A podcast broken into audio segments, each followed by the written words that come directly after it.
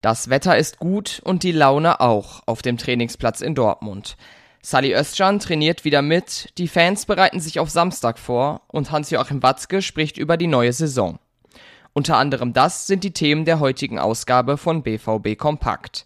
Ich bin Theo Steinbach und freue mich, euch in den nächsten Minuten wieder einmal über euren Lieblingsverein informieren zu dürfen.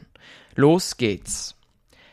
Gestern stand für die Profis ein medienöffentliches Training auf dem Plan. Das Tempo war hoch, der volle Fokus auf Samstag. Sally Özcan war nach einer Verletzung wieder mit dabei. Für das Spiel gegen Leverkusen wird es für ihn wahrscheinlich allerdings noch nicht reichen. Für uns vor Ort war Dirk Krampe.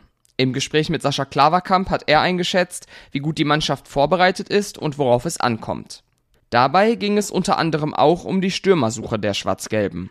Nach der Schockdiagnose Hodenkrebs bei Sebastian Aller schaut sich Sebastian Kehl nach kurzfristigen Alternativen um.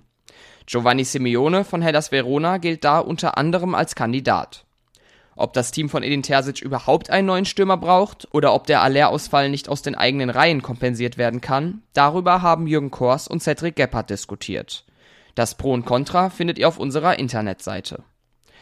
Mit einigen hochkarätigen Neuverpflichtungen, die es in diesem Sommer schon gab, ist klar, Borussia Dortmund will in dieser Saison oben angreifen. Am besten ganz oben.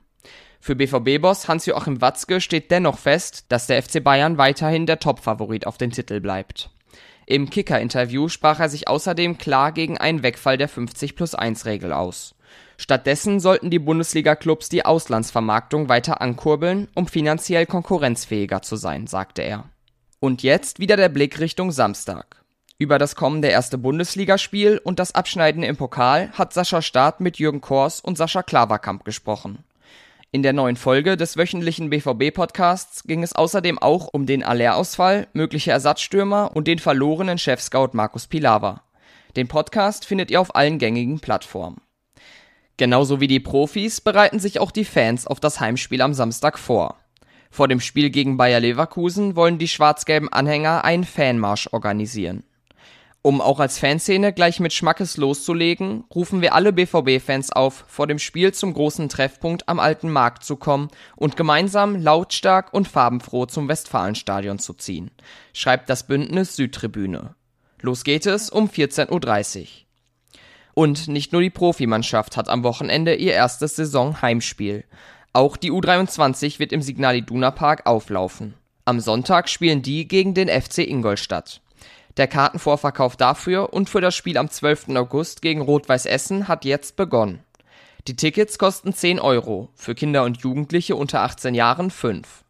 Wie wir ja bereits berichtet haben, finden am Stadion Rote Erde Umbauarbeiten statt. Deswegen der Wechsel in das große Stadion nebenan. Infos dazu und so viel mehr erfahrt ihr wie gehabt auf ruhrnachrichten.de. Da kann ich euch auch das Plus-Abo sehr ans Herz legen. Damit könnt ihr momentan auch Tickets für das Spiel gegen Leverkusen gewinnen. Und damit ihr über euren Lieblingsclub auch immer top aktuell informiert seid, könnt ihr uns auch gerne auf Twitter und Instagram folgen. Da sind wir unter dem Handle rnbvb zu finden. Und das war's mit den Themen für heute. Morgen früh geht es mit einer neuen Folge weiter. Bis dahin.